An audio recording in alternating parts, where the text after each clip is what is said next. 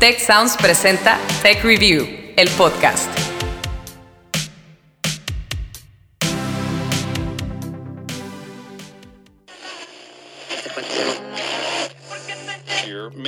Nuevo León, la capital industrial del país, se está quedando sin agua. Durante 2021, más de 60 colonias del municipio de Guadalajara sufrieron por la falta del servicio cotidiano de agua en sus hogares, negocios y escuelas. En otros temas, a partir del 4 de enero se va a realizar un corte de agua en 13 de las 16 delegaciones aquí en la Ciudad de México. Debido a los trabajos de mantenimiento del sistema Cutzamala, habrá desabasto de agua en más de 400 colonias. Híjole, así que si usted puede, bañarse una vez. ¿Les parece familiar esta situación? Ya es muy habitual en Monterrey, la Ciudad de México y otras grandes urbes. Y sí, la escasez de agua nos afecta hora a hora, día a día. ¿Qué podemos hacer las personas de a pie, como ustedes, como yo, y qué debemos exigirle a las autoridades para que no nos falte el recurso vital? De eso hablaremos en este episodio de Tech Review, el podcast, historias para mentes curiosas. Yo soy Mariano Mangas, editor multimedia de Tech Review, y los saludo a nombre de la titular de este programa, Ana Torres. Hoy presentamos Agua. ¿Qué pasaría si no hubiera?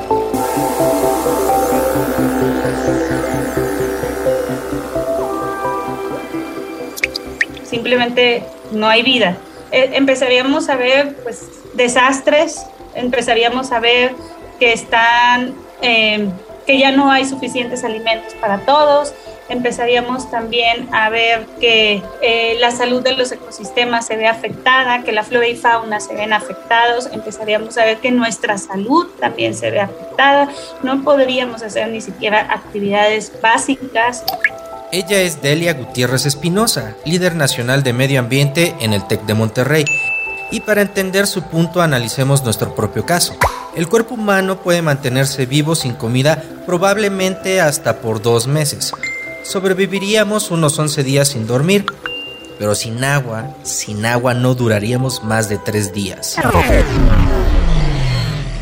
Entender el problema al que nos enfrentamos requiere de un viaje en el tiempo.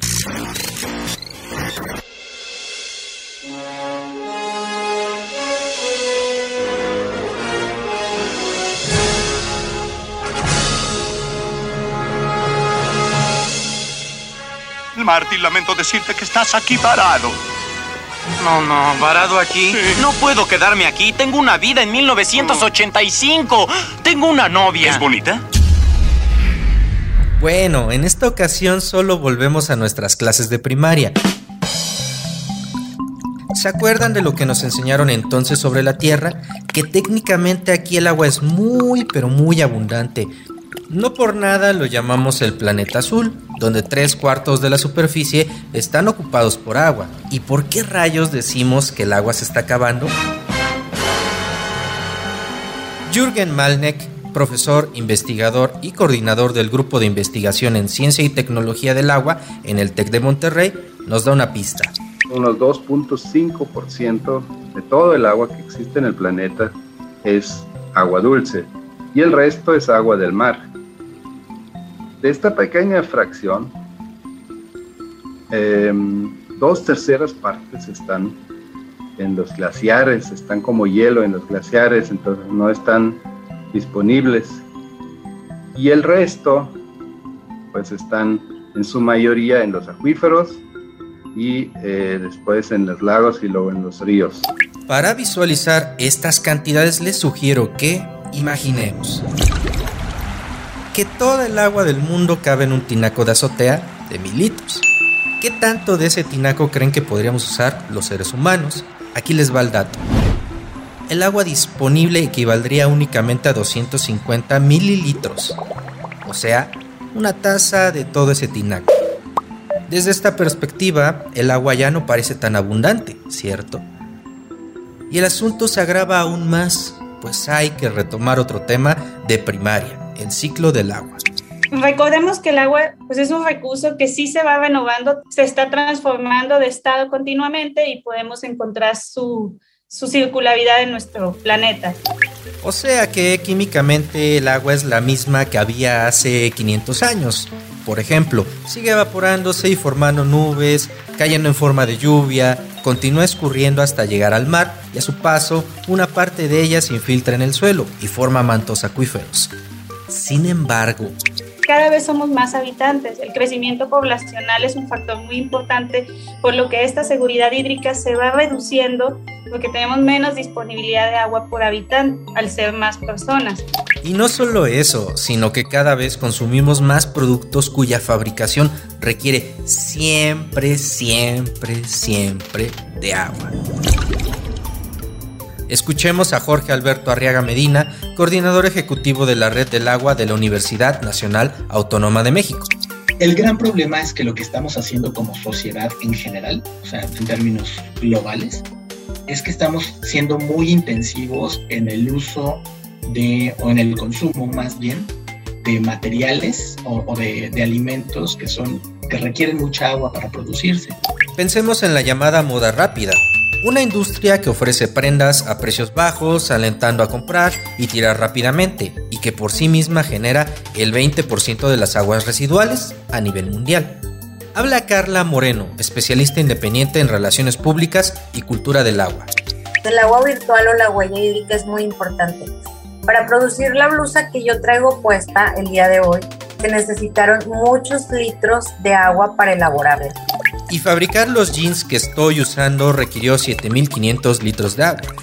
Es larguísima la lista de productos que duran muy poco y que utilizan procesos industriales nada eficientes con el agua. Que si el nuevo celular, los platos desechables, incluso la comida que, aceptémoslo, se nos echa a perder. Estamos consumiendo más del 15% de carnes que consumíamos antes, más del 16% de, de huevo que, necesita, que consumíamos antes, y el más preocupante, estamos consumiendo 204% más de bebidas de las que consumíamos antes. Lo peor es que ninguno de estos productos refleja el verdadero valor del agua en su precio. ¿Por qué? Porque el agua es invaluable. O como dice Jorge Alberto Arriaga, tiene un valor múltiple. Cada quien le asigna un valor de acuerdo a su propia circunstancia. Por ejemplo, tiene un valor cultural. y por ejemplo, en lo económico, pues vemos que tiene unas, las tarifas, los subsidios, las transferencias.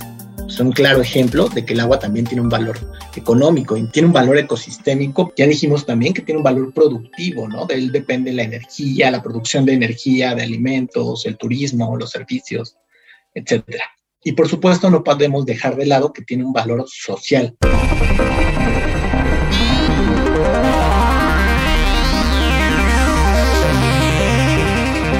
Quizá la única manera de ser conscientes del valor del agua es racionándola, una medida muy drástica que ya ha sido tomada en otras partes del mundo.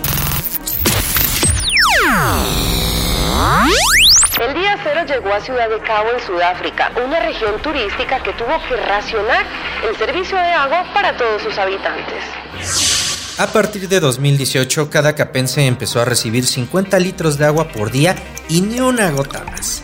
Fíjense bien, esa cantidad es igual a dos garrafones y medio que sí o sí le tienen que alcanzar a la persona para bañarse, cocinar, lavar, cepillarse los dientes, mañana, tarde y noche, jalarle al WC, todo, repito, con solo dos garrafones y medio. Si ya tenemos un reloj del fin del mundo, otro del cambio climático, ¿vamos a contratiempo en la escasez de agua? Muchas veces no nos damos cuenta de lo que tenemos hasta que lo pierdas. Aquí en el estado de Nuevo León, después de 21 años que teníamos 24/7 el agua, ahora tenemos ya casi un mes y medio que empezaron los recortes de agua. En ese momento, tú empiezas a valorar el recurso. Y en este ejercicio de reflexión es muy útil saber qué tanto cuesta hacer llegar el agua a cada llave de cada localidad. Quédense para descubrirlo tras la pausa.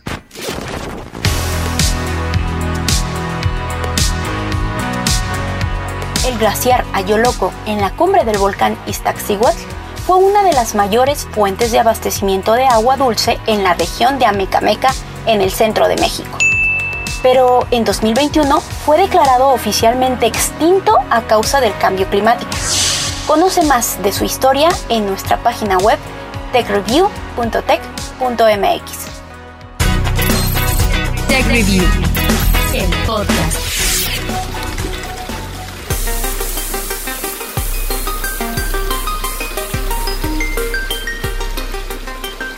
Para muchos de nosotros tener agua es tan fácil como abrir la llave, pero ¿de dónde viene ese líquido al que estamos tan acostumbrados? Jürgen Malneck menciona que el origen del agua que consumimos es variable en cada localidad y a veces esta tiene que viajar cientos de kilómetros. Revisemos, por ejemplo, lo que sucede en los tres sitios más poblados de México. En el Valle de México, un promedio de 60% proviene de los acuíferos de la propia cuenca y el 17% de las aguas eh, viene de agua superficial, como son los manantiales y ríos, etc. Y el restante eh, se importa de otras cuencas. Concretamente del sistema Cutzamala, un complejo de siete presas que se llenan con agua de lluvia y que están ubicadas en Michoacán y el Estado de México. En el caso de Monterrey, el 60% proviene de la, del agua superficial de, de, las presas y el 40% proviene de los acuíferos. Este, en Guadalajara la situación es similar, se extrae el agua subterránea de pozos profundos en la ciudad y el agua superficial viene del agua de Chapala. Obtener dicho recurso, encauzarlo, almacenarlo y distribuirlo es lo que verdaderamente pagamos a través de los recibos del agua. Carla Moreno nos da más detalles al respecto. El agua es de todos los mexicanos, el agua es un derecho que tenemos según el artículo cuarto constitucional. Los organismos operadores y las juntas de, de, de municipales en cada uno de los estados son los encargados de dar este recurso, pero ellos son solamente un servicio, un servicio de distribución y de recolección. No te cobren el agua, el agua es de todos los mexicanos. En algunos lugares las respectivas tarifas están diseñadas para cubrir el costo total del servicio, pero existen otros donde solo se recupera una fracción. Él es Jorge Alberto Arriaga. Por ejemplo, en tarifas de pesos por metro cúbico, o sea, mil litros que nos lleguen a nuestra casa, en la Ciudad de México estamos, eh, estos mil litros de agua cuestan entre 14 y 15 pesos. Pero de esos 14 o 15 pesos, entre 4 y 5 es lo que nosotros 4 o 5 pesos es lo que realmente nosotros pagamos. Los otros 10 u 11 vienen por subsidios.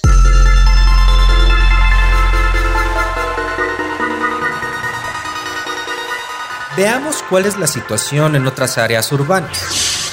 En Los Ángeles, California, donde se vive una escasez hídrica muy similar a la Ciudad de México, el costo por mil litros de agua corresponde a unos 60 pesos. Los mismos mil litros cuestan el equivalente a 75 pesos en París, Francia. Y si viviéramos en Copenhague, la capital de Dinamarca, pagaríamos unos 110 pesos.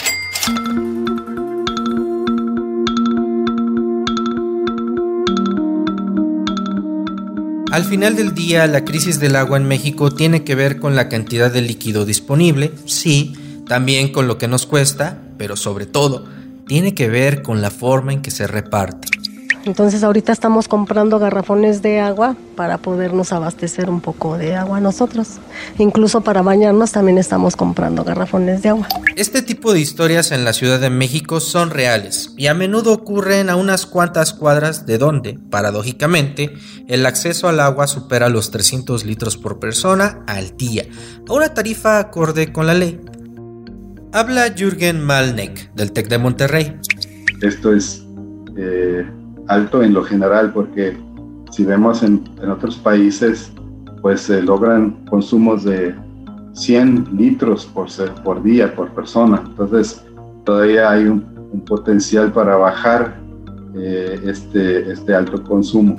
Y así contribuir a que el agua se distribuya equitativamente y a un costo justo como el que indica la ONU, según Jorge Alberto Arriaga. De acuerdo a la Organización de las Naciones Unidas, nosotros, un hogar no debería de gastar más del 4% de su ingreso en el pago por el servicio de agua potable y de saneamiento. Pero este criterio está muy lejos de cumplirse en México.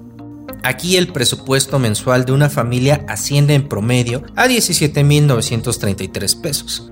Entonces, en teoría, dicho hogar solo debería gastar 717.32 pesos en el servicio de agua potable.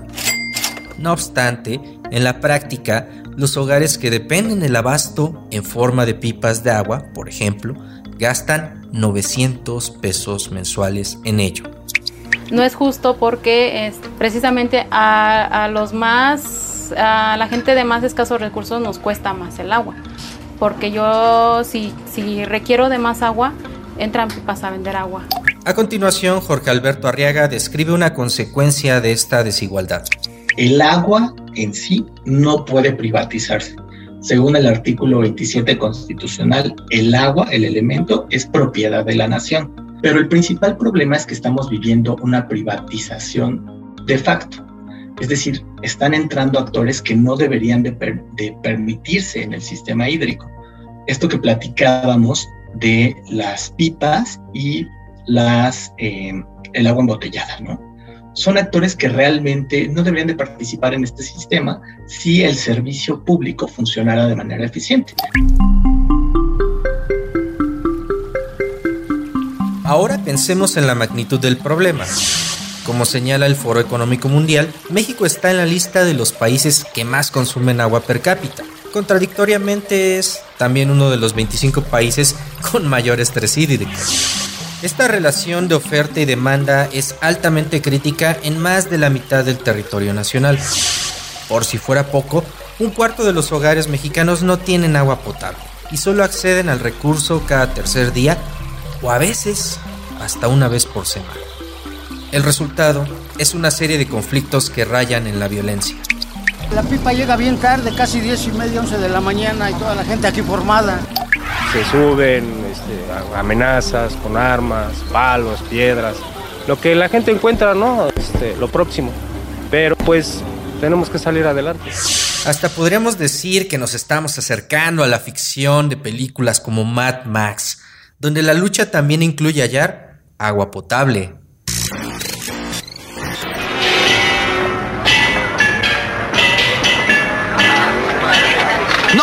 conservadores! ¡Solo agua pura, fría! ¡Agua clara y fría! Oye, oye, tonto, ven acá. Hagamos un trato, ¿eh? H2O es lo que ofrezco. ¿Y qué no entiendes? Es agua. Sin agua no puedes vivir.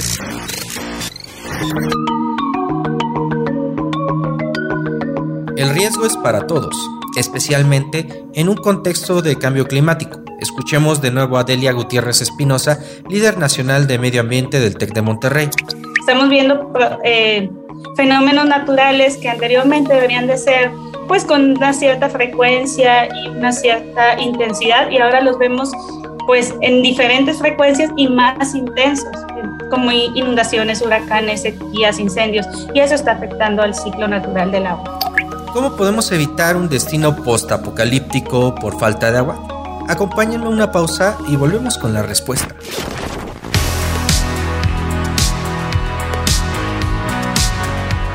El mundo se ahoga en un mar de basura y el consumo desmedido de plástico se ha convertido en un problema medioambiental incontrolable. ¿Qué alternativas ecológicas presentan los investigadores y emprendedores? Entérate de esto en nuestro episodio número 8 de Tech Review, el podcast. Alto al plástico.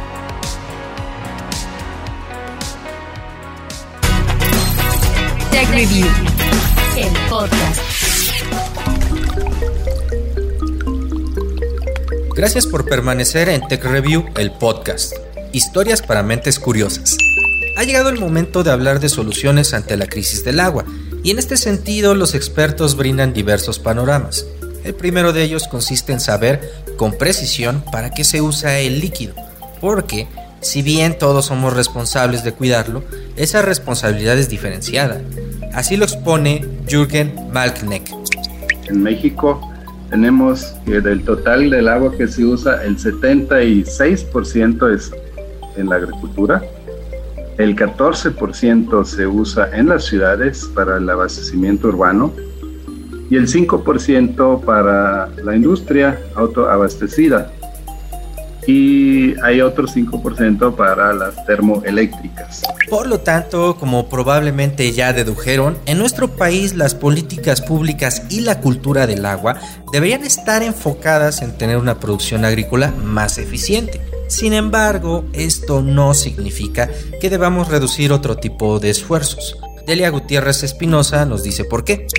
A lo mejor dices tú, no, no, no, pues la industria es de unos particulares y yo no tengo injerencia en ella y yo no puedo hacer más para que tengan buenas prácticas. Pero nosotros como ciudadanos sí podemos hacer.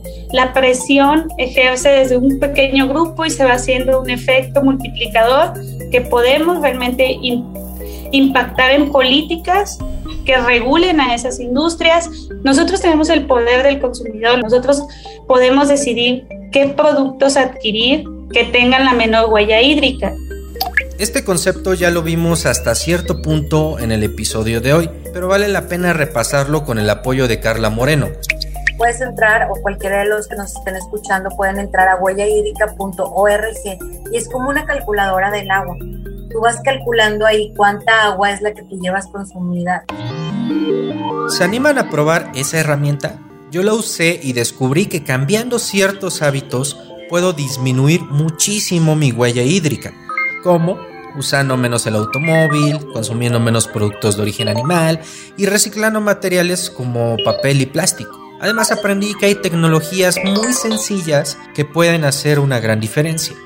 Estos son algunos ejemplos que nos da Jürgen Malkneck. Existen aireadores para los grifos, otros dispositivos son las duchas eficientes donde se pueden ahorrar hasta el 20% del agua, urinarios secos. También en, electrodomésticos se han visto mejoras, eh, por ejemplo, lavadoras que usan menos agua. Una cosa muy importante en zonas donde sí hay más lluvia es la cosecha de agua de lluvia. Pero ninguna de ellas funciona sola ni por arte de magia, sino que requieren de un cambio de conducta. Y eso, aunque suene muy cursi, no tiene precio. Ella es Delia Gutiérrez Espinosa. Reusa el agua de las duchas, de la, de la regadera, reusa el agua de tu lavadora también. esas, son las aguas grises de tu, de, tu lavabos que, estés utilizando. Oye, pues me lavé las manos, pero el agua está, está buena y la puedo utilizar para servicios sanitarios. A la par, necesitamos un cambio de mentalidad que nos haga revalorar, por ejemplo, las aguas residuales. Así lo sugiere Carla Moreno casi no se habla del cuidado del drenaje, para que todas las tuberías estén limpias y solo vayan con lo que deben de ir, es no arrojar basura al sanitario, no arrojar aceite doméstico, exceso de, de, de productos de limpieza, exceso de jabón.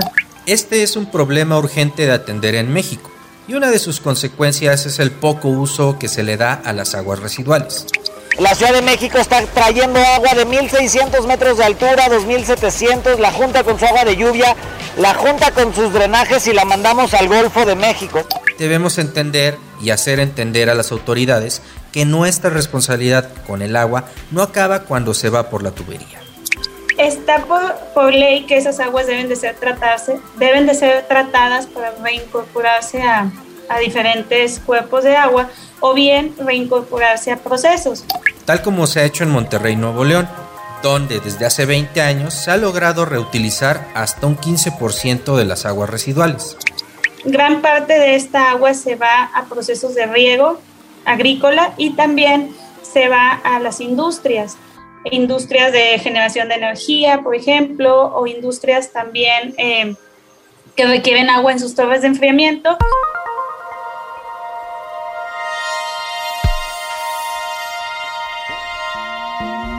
En conclusión, el futuro del agua sí está en nuestras manos.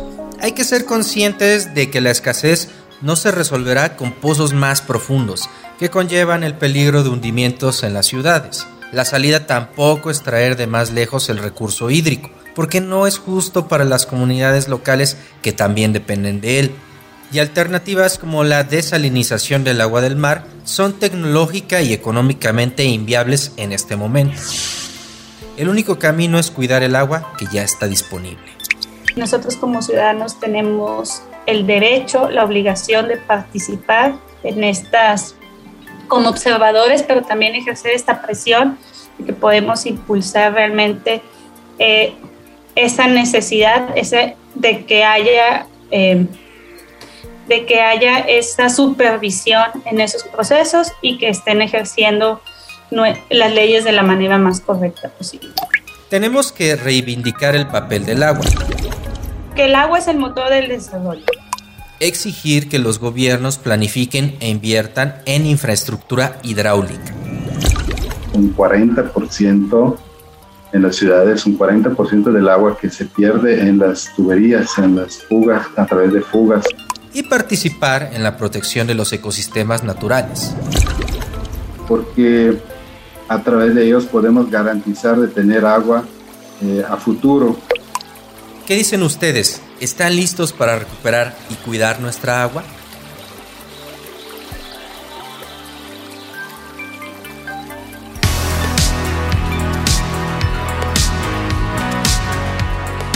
Esto fue Tech Review el podcast, historias para mentes curiosas.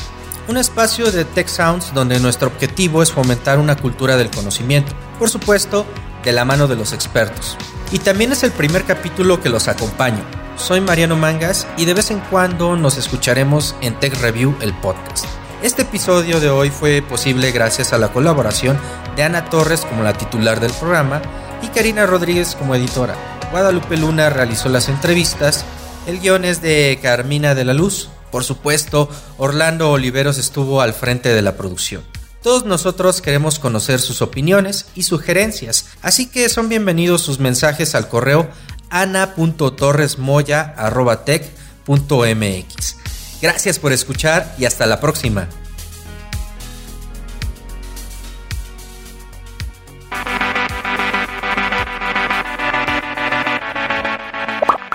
Recuerda contarnos qué opinas de este episodio usando el hashtag TechReview, el podcast, en nuestras redes sociales. TechReview MX en Facebook y arroba TechReview en Twitter. También te invitamos a seguirnos en Instagram y LinkedIn como TechReview.